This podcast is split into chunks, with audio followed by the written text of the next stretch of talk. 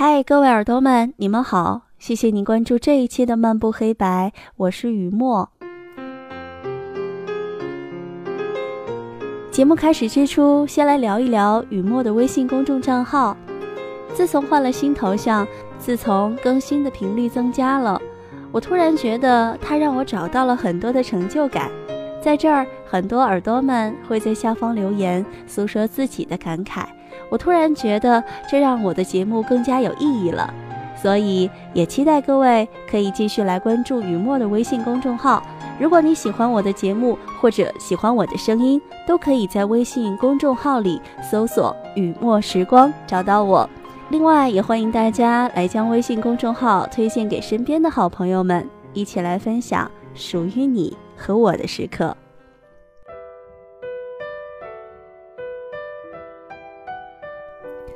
本期节目，我想来和各位聊一聊关于相亲的话题。几年前说到相亲，会让大家觉得这是让我们很排斥的事情，因为会觉得这种方式是来自父母那个年代的一些认识异性的方式，太老土了吧？我们这一代不应该利用一些现代的社交软件去认识对方，寻找真爱吗？可是现在看看各大的电视相亲节目，以及线下火爆的婚介中心，你就会发现，其实相亲好像也变成了另外的一种方式，占据了一块有利的市场。那么今天不妨我们就来聊一聊关于相亲的问题。不要拒绝相亲，因为爱情和遇见的方式无关。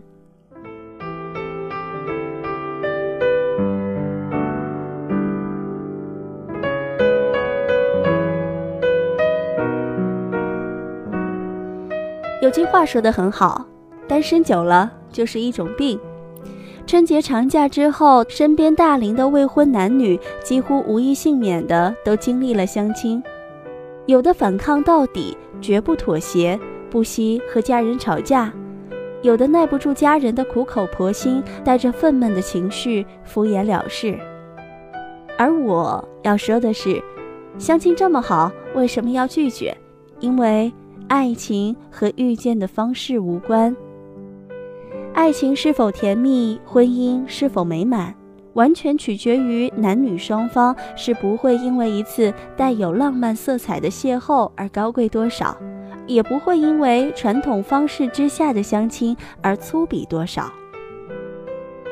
拒绝相亲的人，他们拒绝的并不是相亲本身，而是拒绝去爱一个人。他们失去了强烈和一个人牵手的冲动。单身的大龄青年一边自怨自艾、悲天悯人的称自己为单身狗，形容的要多凄惨有多凄惨，满口渴望爱情、渴望婚姻，可是他们的内心深处是拒绝身边出现一个亲密的人。正如有句话说的很好，单身久了就是一种病。这种病就是习惯了一个人吃饭、睡觉、看电影、逛街。他们害怕出现恋人般亲密的关系，因为这种关系对他们来说十分陌生。人对于未知的事情总是拒绝的和畏惧的，所以他们会不顾一切的拒绝相亲。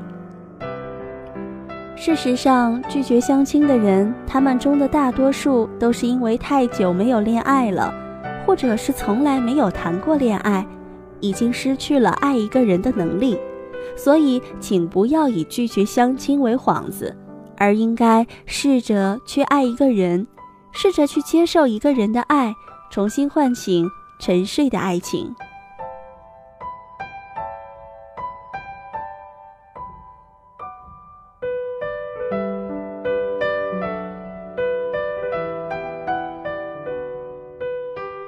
有的时候会觉得拒绝相亲的人心智还没有成熟，他们还是沉醉在对浪漫偶遇式的爱情憧憬当中，过分注重爱情的遇见方式，而忽略了爱情的本质。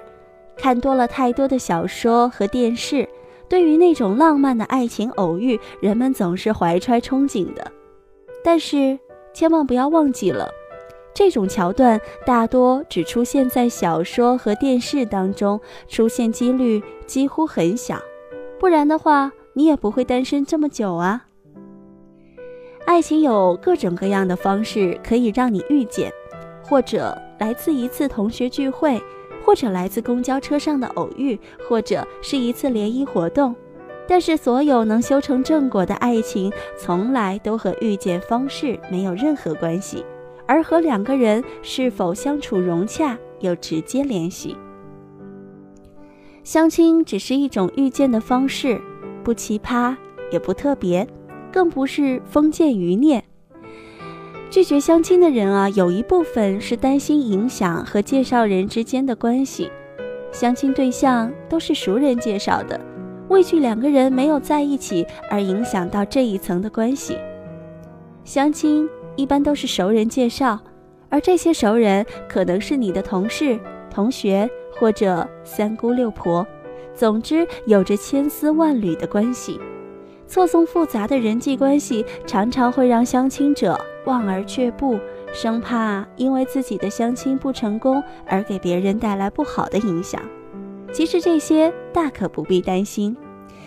能够被催着相亲的双方，必定年龄和心智都是成熟的，都有处理问题的能力。只要交往的时候双方约定好，能不能走到最后，都不要抱怨任何人，也不要牵扯任何人。事先约定好，就不会影响和介绍人的关系。对于两个成熟的人而言，处理好这一点其实并不难。相亲都是以结婚为目的的，双方都抱着以婚姻为终极目标的态度，所以它是最为单纯和真诚的交往方式。很多人十分反感相亲以结婚为目的的交往方式。认为这种交往目的性太强，显然啊，这是混浊了找对象和交朋友。朋友大家都因为有着相近的三观而在一起，而没有确定之前都不应该抱有目的性，而是顺其自然。能成为好朋友最好，不能成为朋友那也没什么。带有目的性的朋友交往反而会让人觉得反感。但是找结婚对象就不同了。找结婚对象就要找一个能和你一直走下去、一起承担婚姻责任的人，要能一起经历婚姻当中的坎坷和挫折。所以在交往的最初都抱有这样明确的目标，才能在交往的过程里以严肃和认真的态度相处，而不是仅仅为了好玩和性。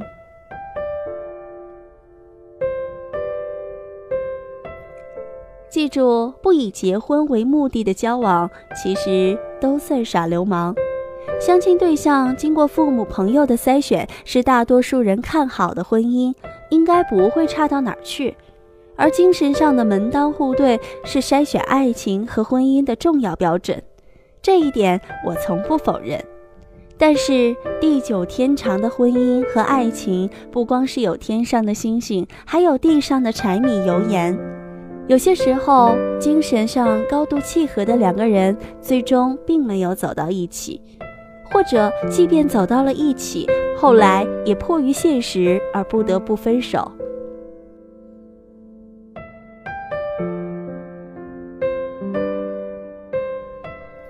相亲对象过了介绍人的初步筛选，至少硬件上是门当户对的。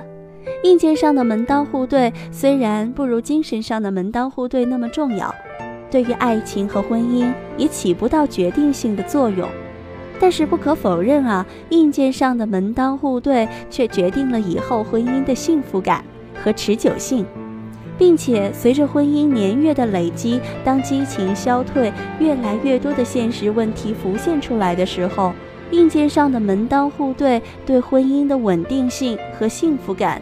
则起到了越来越大的作用，父母朋友曾经关注的硬件条件，则扮演越来越重要的地位。父母朋友都是过来人，经过他们的初步筛选，最起码淘汰了那些不靠谱，为以后婚姻幸福增添了几分保障。相亲是正式的交往方式，抱有严肃态度和责任感。这种方式安排和撮合下见面的有介绍人，介绍人对男女双方的约见承担了一定的责任。一般情况下都是知根知底的，能够确保男女双方都单身，而且抱有以结婚为目的的相亲态度，断然不会出现第三者插足的狗血事件。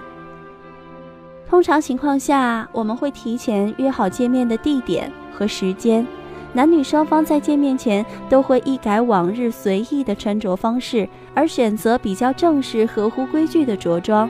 使得整个交往方式比较庄重，在这样的交往之下，男女双方都会注重交往的实际性内容，交流话题也会更加深层次的价值观上的沟通，也更容易获取自己特别在乎对方身上的一些信息。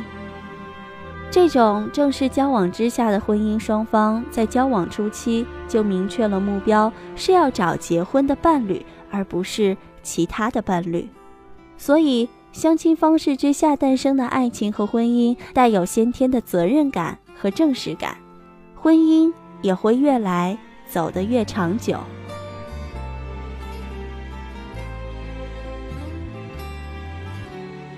其实，父辈的婚姻就是我们最好的证实。换句话说，其实相亲没那么可怕。请不要不问青红皂白的就拒绝相亲。相亲是一种你遇见他的方式，和你的爱情无关，和你的婚姻无关。其实他就是你的爱人，穿越过人群，出现在你的面前，免去了你颠簸流离寻找他的苦痛。那么，你还有什么理由去拒绝呢？记得曾经看过这样的一篇文章，它是对自由恋爱和相亲结婚两种方式进行了一种比较。在众多调查之后的结果显示，相亲而走到一起的情侣，要比自由恋爱之下的情侣，他们的幸福度和长久度竟然可以高出百分之七十。所以想在这里告诉那些还在排斥相亲的大龄剩男剩女们。这只是一种相遇的方式，因为爱情和遇见方式无关。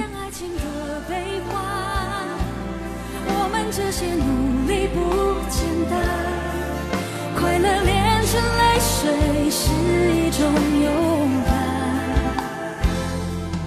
几年前的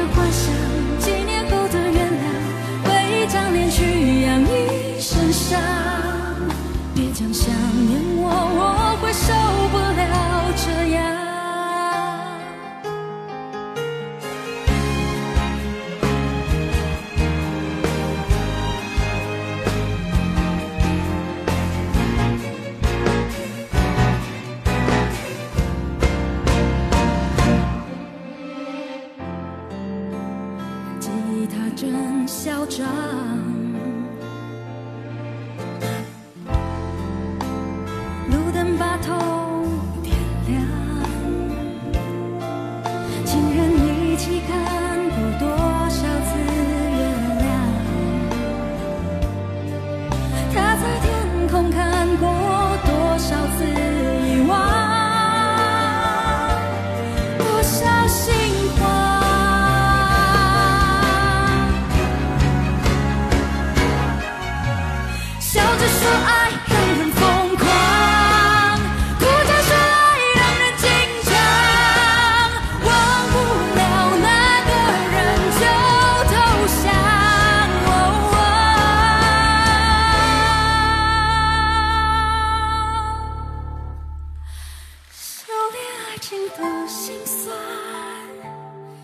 会放好以前的渴望。我们那些信仰要忘记多难？哦，远距离的欣赏。